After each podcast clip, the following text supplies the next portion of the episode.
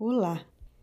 No nosso último encontro, eu citei o coaching na linha original do seu criador, Timothy Galway, e fiquei preocupada, pois me parece que a maioria das pessoas não tem a menor ideia do que seja isto.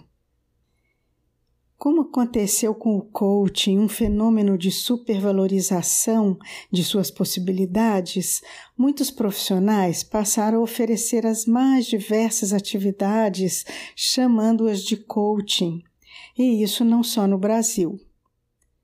Além de, desde o início, ter sido feita uma confusão entre o significado da palavra e a história da atividade mesma, até hoje a gente escuta que a sua origem é o esporte e também os passeios de carruagem, nos quais se levava uma pessoa de um ponto a outro.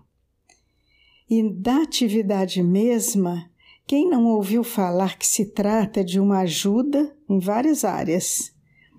Orientação profissional, estética, que potencializa ganhar dinheiro, que usa hipnose, que se trata de um treinamento de muitas coisas, até de relações amorosas.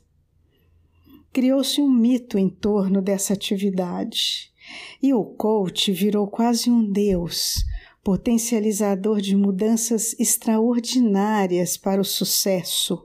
E pasmem, ele até ajusta o seu cérebro no melhor para você chegar onde quer. Muda seu mindset.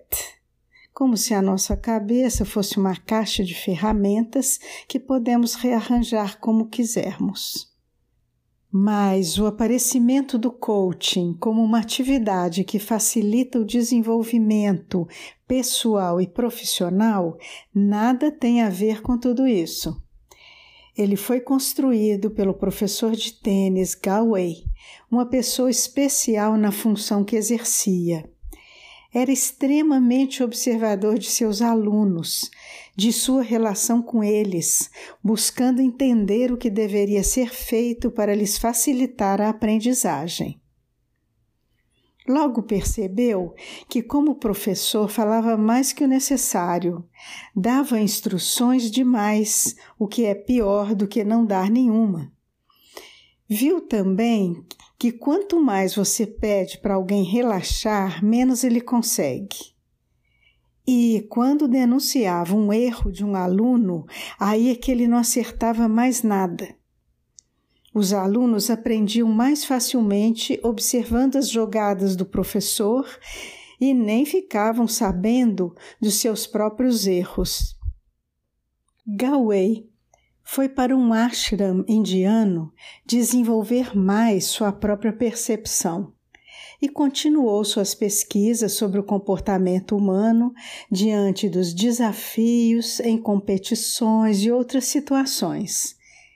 Estava sempre aberto a aprender com seus alunos, postura inédita no início dos anos 70 e foi descobrindo vários aspectos do comportamento.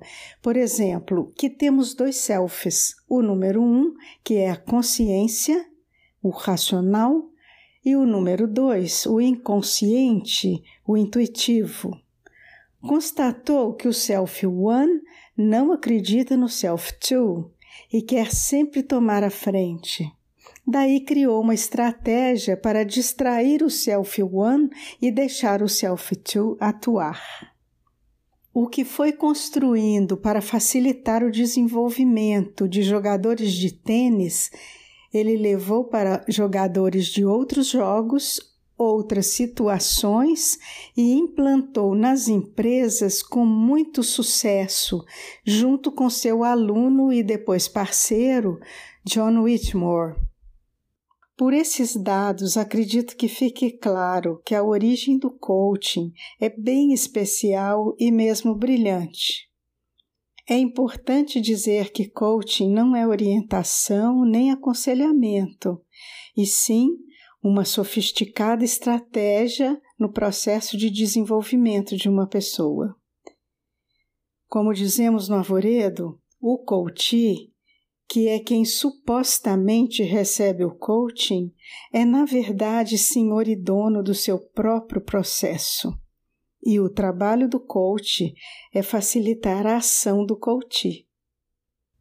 Sabendo desta bela história, você não fica com vontade de, em algum momento da sua vida, experimentar o coaching na sua linha original? Eu sou Beatriz Pinheiro, do Arvoredo, assessoria em desenvolvimento.